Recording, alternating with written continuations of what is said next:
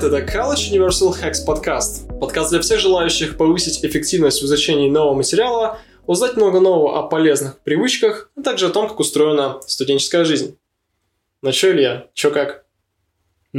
Хорошо сказал, конечно. Сейчас мы все столкнулись с такой проблемой, как э, самоизоляция дома, коронавирус, и даже те варианты работы фрилансеров в кафешках тоже отпали. Соответственно, Нам ничего не остается, как стараться обустроить свое домашнее рабочее да. место. В домашних условиях. Да, первое, что хочу сразу же обсудить, это каким должен быть рабочий стол. То есть стол – это по факту самое главное для да. работы. Конечно, кому-то может понадобится маленький журнальный столик, кому-то удобно держать ноутбук на коленках, мы всех понимаем, но вот лично мне, да, хочется иметь большую столешницу, большую, толстую такую деревянную столешницу чтобы я мог варьировать э, расположение каких-то предметов. Допустим, делим мою столешницу на три части. Первая часть – это все, что связано с техникой. Вторая часть, где я могу работать, то есть писать, рисовать. Третья часть – это место, где я могу временно хранить какие-то вещи, которые мне, соответственно, могут пригодиться сегодня в работе. На данный момент у меня, к сожалению, нет возможности обустроить э, свой workspace таким образом, ну, каким мне было бы комфортнее. Как ты можешь заметить, у меня небольшой гибрид двух столов. Это небольшой складной стол, который служит для меня добавочным к моему основному, и на нем расположена вся необходимая техника. Кроме ноутбука, это второй монитор, наушники, Wi-Fi роутер и, безусловно, цветочек для красоты и декора. Тем самым мой основной стол полностью пустой и готов каждое утро к работе. То есть на нем нет ничего, кроме ноутбука, потому что больше часть времени я провожу именно за ним. И в случае необходимости я могу ноутбук сложить и убрать на свободное место на добавочном столе. Соответственно, тем самым я могу либо читать на полностью свободном столе, либо писать, либо работать, опять же, за ноутом. И это для меня отличный вариант на данный момент. Но, безусловно, чем больше места я имею свободного на столе, тем комфортнее, потому что, прикинь, ты хочешь конспектировать книгу, слушать музыку, и, возможно, ты еще одновременно читаешь какую-то информацию монитора. Соответственно, что тебе нужно иметь на рабочем месте? Это диагональ, ну, здоровеннейшая, чтобы левую часть с запасом занимал ноутбук, ты его мог в любой момент передвинуть куда-нибудь. Ну а на правой части ты, соответственно, пишешь. Я правша, поэтому мне комфортнее писать и по левую сторону смотреть на ноутбук на монитор. Если стол маленький, довольно-таки с небольшой диагональю, соответственно, у тебя будут висеть либо руки, либо просто будет мало свободного пространства, чтобы как раз-таки эти руки куда-то деть или положить добавочные инструменты, такие как ручки, выделители и что-то подобное. Потому что книги, ну, учебники, говоря о них, они занимают достаточное количество пространства.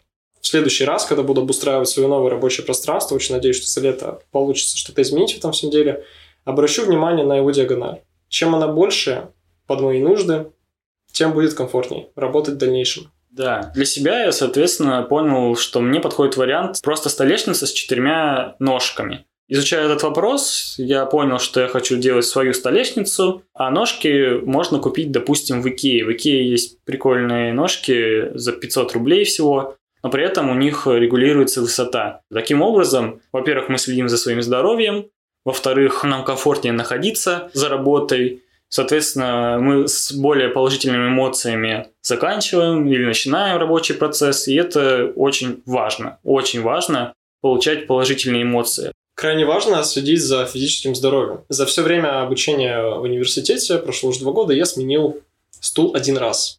Что первый, что второй, оба пластиковые стулья, и они продавливаются, спинки расшатываются, и иногда даже механизмы регулировки отказываются работать. Соответственно, мне кажется, классным вариантом было бы приобрести стул качественный с ортопедической спинкой. Таким образом, при комфортном расположении высоты стула у тебя еще и спина не будет уставать, и ноги будут под прямым углом опираться на пол.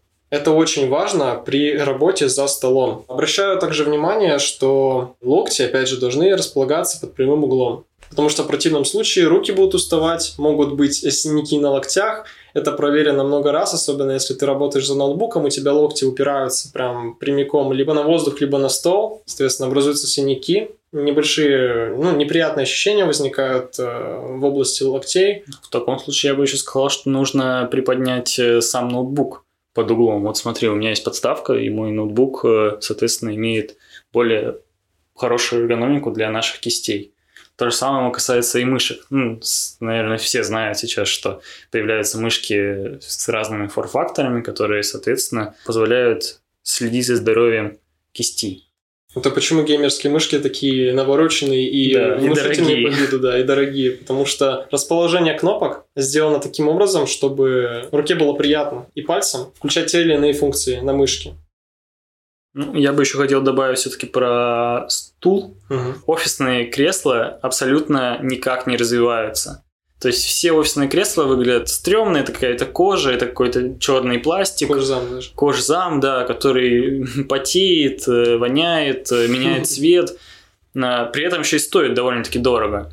То есть я считаю, что сейчас must-have это игровые геймерские кресла. Потому что эта сфера развивается, про-геймеры проводят за компьютером по 12, целые сутки, да, да. целые сутки не уходя. Чтобы им, соответственно, было комфортно, производители делают очень, сейчас очень эргономичные, очень универсальные, с кучей регулировок компьютерные кресла.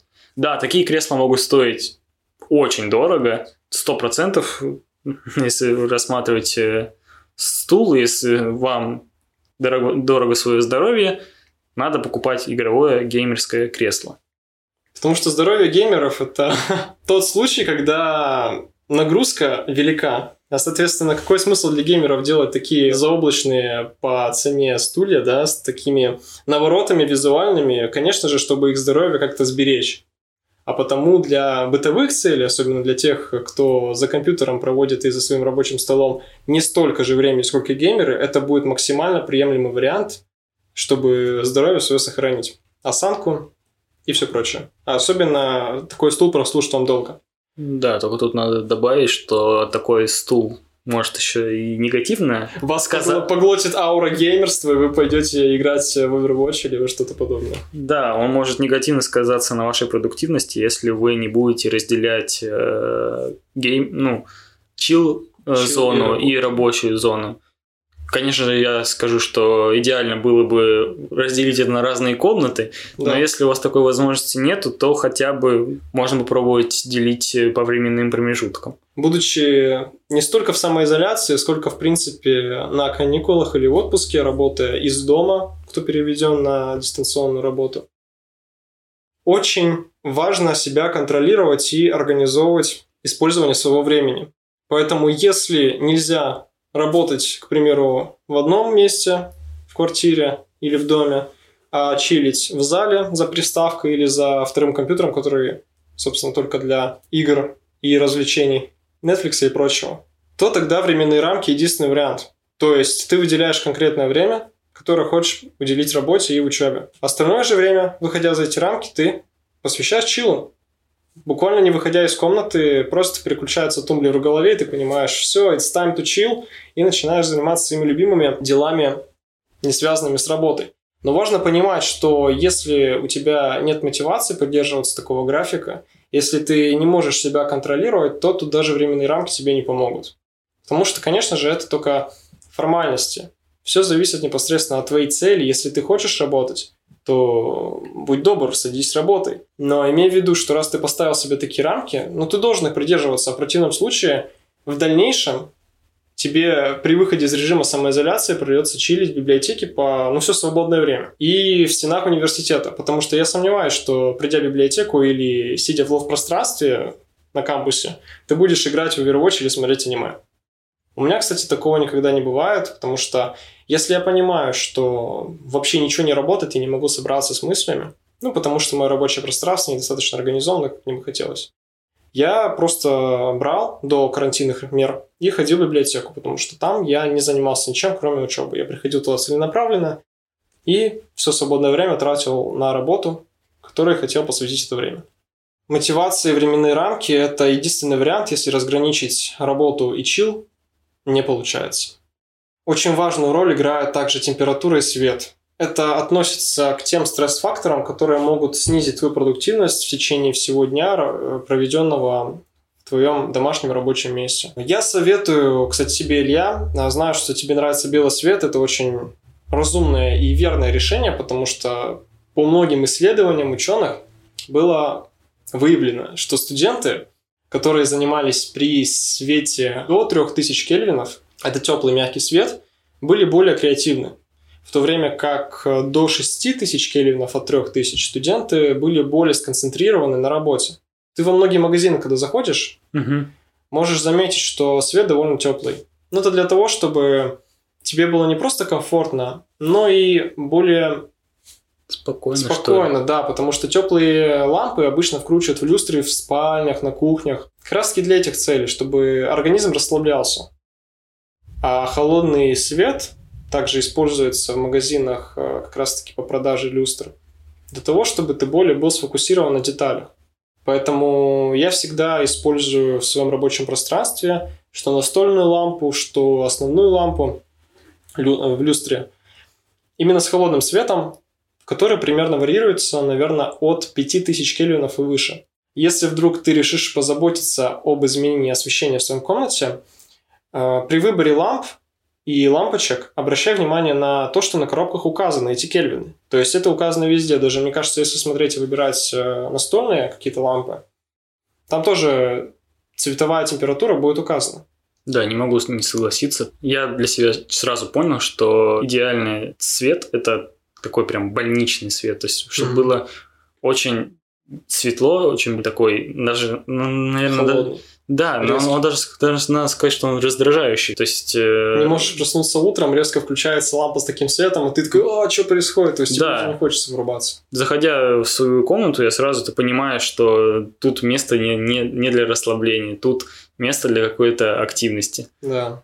При этом у меня как бы еще хорошо, что у меня есть э, два варианта. То есть у меня есть переключатель, я могу включить как теплую лампу, точнее, ну, светильник, так и включить, э, соответственно, вот такой белый, ярко-белый свет. У тебя лампа с переключателем?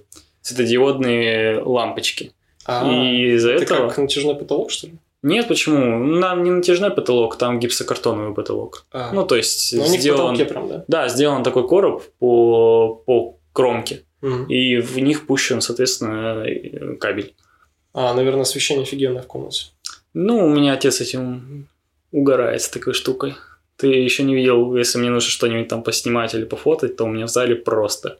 У меня такие шесть панелей э, с очень ярким светом. Ну, то есть у меня просто отец тоже любит какой-нибудь ерундой позаниматься, там, поразбирать э, какие-нибудь там инструменты, починить что-то. Соответственно, для этого э, нужен хороший свет. Вместо того, чтобы какую-то лампу придумывать и ее таскать с собой везде, лучше сделать просто один раз и хорошо. Всегда, когда мне хочется сконцентрироваться на задаче, всего того, что мы с тобой уже обсудили, этого, конечно, недостаточно. Потому что внешние шумы, а, дорожный шум, возможно, когда проживаешь э, с членами семьи, или просто не один, особенно, кстати, для студентов, которые в общежитии проводят свое внеучебное время, это особенно характерно. Это испытывание стресса, негативных эмоций от посторонних шумов, которые не мешают тебе сосредоточиться на работе. Поэтому шумоизоляция для рабочего места также является неотъемлемым свойством. И, безусловно, есть студенты, которые любят работать в шумном шумном хаосе. Кстати, к шумному хаосу я могу отнести библиотеки и кафешки, но это немножко другой шум, который позволяет сосредоточиться многим. Не всем, но многим. Это называется белый шум. Белый шум, да. Кстати, белый шум есть еще прям конкретный шум, то есть ш- или звуки дождя, а, возможно, звуки магистрали. Ну, это все индивидуально, не всем может подойти. Даже есть сервисы, которые генерируют белый шум. Да, среди таких э, можем посоветовать сервис Brain FM, он бесплатный. Также во многих приложениях, по медитации особенно, есть встроенные белые шумы, а также приложения для фокусировки, такие как Forest, Tide и Headspace. Brain FM, кстати, тоже вроде бы есть на мобильной платформе, так что если хочешь сосредоточиться на работе и избавиться от э, негативных окружающих, отвлекающих шумов, рекомендую попробовать тебе один из перечисленных сервисов или приложений на устройство. Как Илья, ты знаешь, я живу у дороги, и стритрейсеры гоняют с утра до вечера. Эти гонки Need for Speed, Hot Pursuit, не понимаешь, 24 на 7. А в жару хочется открыть окна. Но открываешь ты окна, и что ты слышишь? Ты как будто рядом с дорогой находишься, и проносится куча разных автомобилей, какие-то крики детей, еще что-то подобное. Но о какой фокусировке может идти речь? Да, слышно, как поезда метро ходят под землей. Да, ну, ну к этому, знаешь, уже привык. Это как белый шум. Привыкаешь. Возможно, но мне, мне непривычно, потому что я все-таки живу в таких более тепличных условиях. У меня там ни машин. Да, это круто, это очень круто. Ни детей.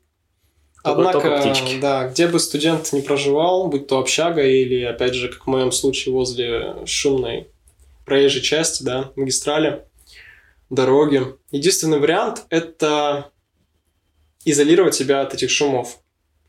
И тут есть несколько способов. Либо просто подобрать хорошие наушники с шумоизоляцией и сидеть в полнейшей тишине, либо использовать беруши, Отличный, кстати, вариант. Я его на самом деле не пробовал, но многие его нахваливают, потому что беруши обычно используют для того, чтобы уснуть в полнейшей тишине. Но они также могут быть используемы и в учебных, и рабочих целях. Ну или просто заниматься под приятную, расслабляющую, интенсивную музыку, которая не будет отвлекать. Я часто занимаюсь под инструменталы, в э, приоритете это клавишные, то есть под фортепиано, там Бах, Моцарт или какой-нибудь пиано-саундтрек – например, из Final Fantasy 15, обожаю этот саундтрек, мне помогают сфокусироваться на ура. Или lo-fi музыка, возможно, просто саундтреки из фильмов, игр.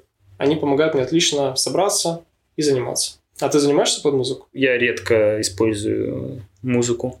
То есть, если только я дома как раз-таки не один, что, кстати говоря, немаловажно. Если вы студент, скорее всего, у вас, тем более студент на, изоля... на самоизоляции, так или иначе проживаете в квартире с кем-то. И тут важно уделить время, подготовить какой-то маленький э, спич э, с сожителями на тему того, чтобы они дали вам возможность побыть наедине с собой и да. не трогать вас, пока вы заняты каким-то делом. Ленту можно наклеить, допустим, на дверь, да, и просто менять там цвет, допустим, красный цвет будет означать, что вы сильно заняты, лучше вас сейчас не трогать, зайти в другой раз, либо там, написать смс и ждать ответа. То есть это очень важно прийти к взаимопониманию с вашими сожителями. Да, если правильно объяснить им ситуацию, они обязательно поймут и не обидятся. Потому что просто игнорировать сожителей, кто бы это ни был, родственник или сожитель по комнате в общежитии, все равно нужно объяснить доступную ситуацию и попросить не беспокоить немалым фактором является порядок э, вещей на рабочем столе. То есть э, очень, наверное, будет полезным привить привычку приводить рабочее место в конце дня в первоначальное состояние. То есть у каждой вещи должно быть какое-то свое место. Я вообще сторонник стеллажей. Не каких-то полок закрытых, когда ты не видишь, что там лежит. Икеевский банальный били стеллаж за 500 рублей быстро собирается, красивый, эстетичный, удобный. Да, можно говорить, что все пылится, это грязь, это надо за этим ухаживать. Но давайте честно, если вы на этот стеллаж будете ложить вещи, которыми вы пользуетесь, то эти вещи пылиться не будут. Потому что так или иначе во время использования пыль будет уходить куда-то. Но она будет уходить просто на стол. магическим образом. Ну, стол протереть будет проще, чем, извините меня, стеллаж. Ну нет, просто объективно, если пользоваться вещью, то она не будет пылиться. Если вещь лежит там месяц, то, конечно же, без использования, то она запылится в любом случае. Даже в полке закрытой, потому что пыль, она образуется везде. везде. Это не вот, это просто факт. Поэтому, ну, вот я лично сторонник стеллажиков. И я большой сторонник того, что рабочее место нужно приводить в порядок. Потому что, как мы уже обсуждали, угу приходя к своему рабочему столу, ты должен испытывать э, положительные эмоции. А если ты приходишь и видишь грязь, э, хаос, хаос и ты думаешь, что сейчас будет рутина, тебе нужно это все убрать. То есть вот этот вот момент может просто сбить настрой, сбить продуктивный настрой, и, соответственно, это никому не нужно. Это лишняя трата времени, лишняя трата энергии, и, соответственно, опять же, мотивация делать то, что ты вот-вот собирался сделать за убранным столом, а он не убран, она просто уходит никуда. Поэтому подытожим, чтобы избавиться от стресса при работе, будучи даже дома, какой бы работа ни была, сложной, неприятной, неважно, нужно, чтобы стол, стул и свет, освещение не были во вред здоровью, чтобы было комфортно находиться за столом. Шумоизоляция обязательно, порядок крайне необходим. Порядок заключается в трех вещах. Это первое. Банальная уборка, ежедневная уборка. Очень важно, чтобы все вещи были на своих местах. Если ты организованный студент, если ты творческий студент, тебе нравится работать э, в хаосе, отлично, этот вариант для тебя работает. Если постоянно, ежедневно ты наблюдаешь, что в комнате накапливается пыль, влажная уборка также должна иметь место быть. Лично мне неприятно каждое утро садиться за стол, ну, потому что за ночь пыль так или иначе она оседает, или в течение дня, и, соответственно, поднимаешь ты руки, у тебя все руки в пыли. Ноутбук в пыли, все в пыли, все в огне, все горит. Неприятно.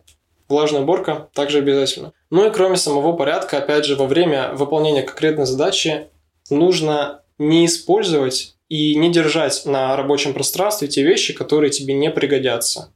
Тем самым ты освободишь больше свободного пространства для действий и для комфорта. Безусловно, во время выполнения задач. Просто не можем не обсудить э, наше любимое повседневное устройство, потому что большую часть времени мы можем его не использовать во время работы, во время учебы или каких-либо других задач. Однако, куча уведомлений нужных отвлекают нас постоянно.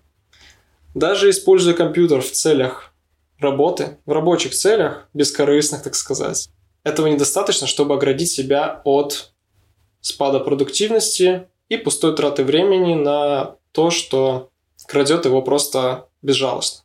Поэтому для того, чтобы избавить себя от триггеров так называемой прокрастинации, чтобы не впасть под влияние Netflix, любимой игры, аниме или чего-либо еще, да даже почты или соцсети, все это является угонщиками времени, если речь идет о работе в данный момент.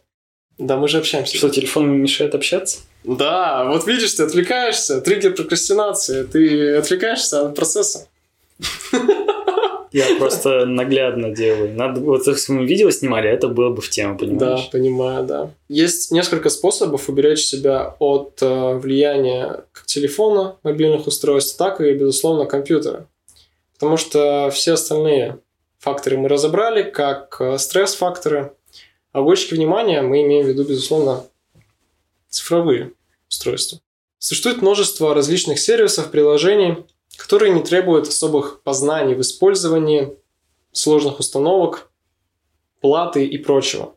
Говоря о навязчивых сайтах, на сайте collegeinhacks.ru в блоге есть отдельная статья, посвященная этому. Как избавиться от навязчивых сайтов. Что-то подобное. Очень советую всем вам, слушатели дорогие, ознакомиться с данным контентом.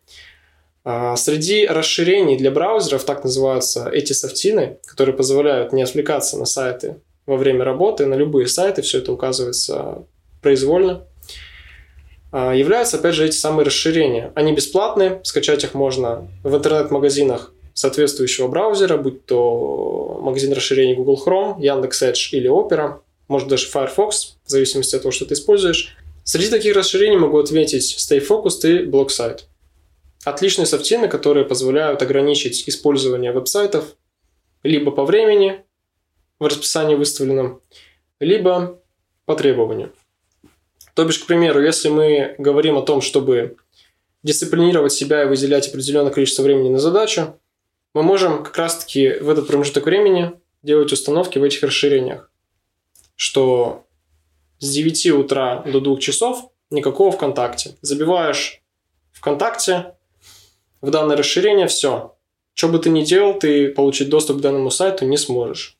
Очень удобная фича. Я долгое время занимался тем, что отслеживал уведомления, которые приходят мне на телефон, угу.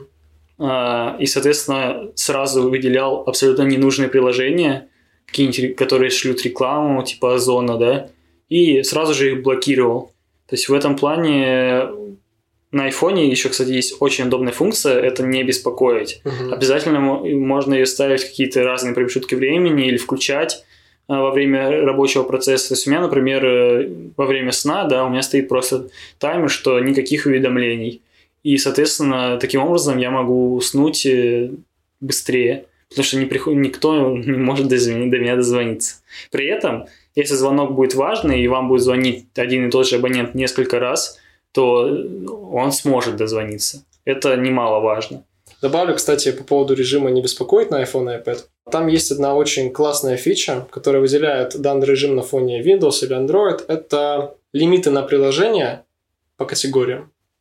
То есть тебе не нужно отдельно выделять ВКонтакте, Инстаграм, если ты решил, что на соцсети как бы я буду тратить э, либо 30 минут определенное количество времени, либо ну, не нужен во время активации этого режима доступ к ним.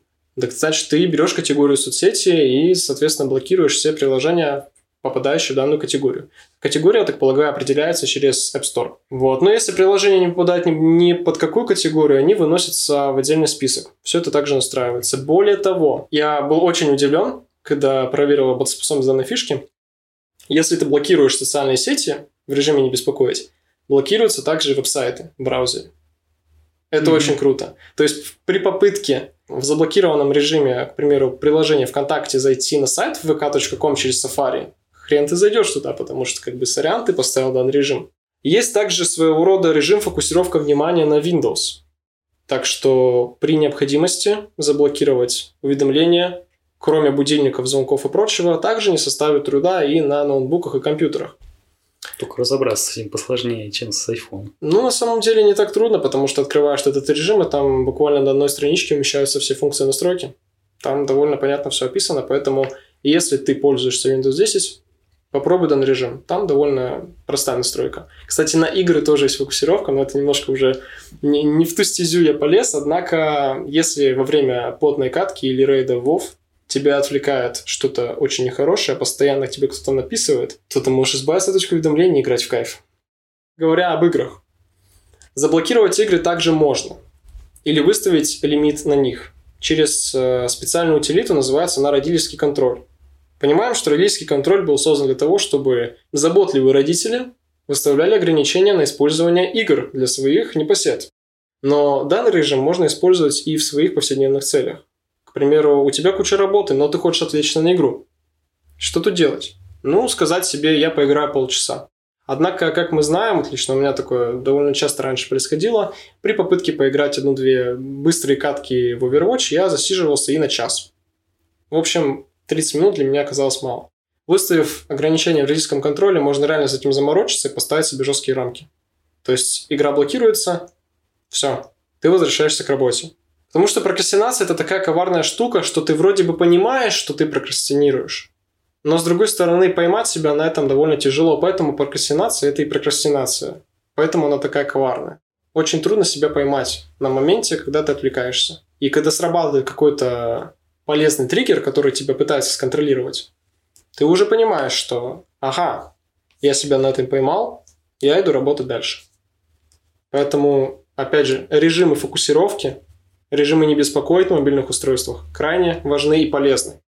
И используя возможности данных функций, можно себя обезопасить от тех самых угонщиков внимания во время работы.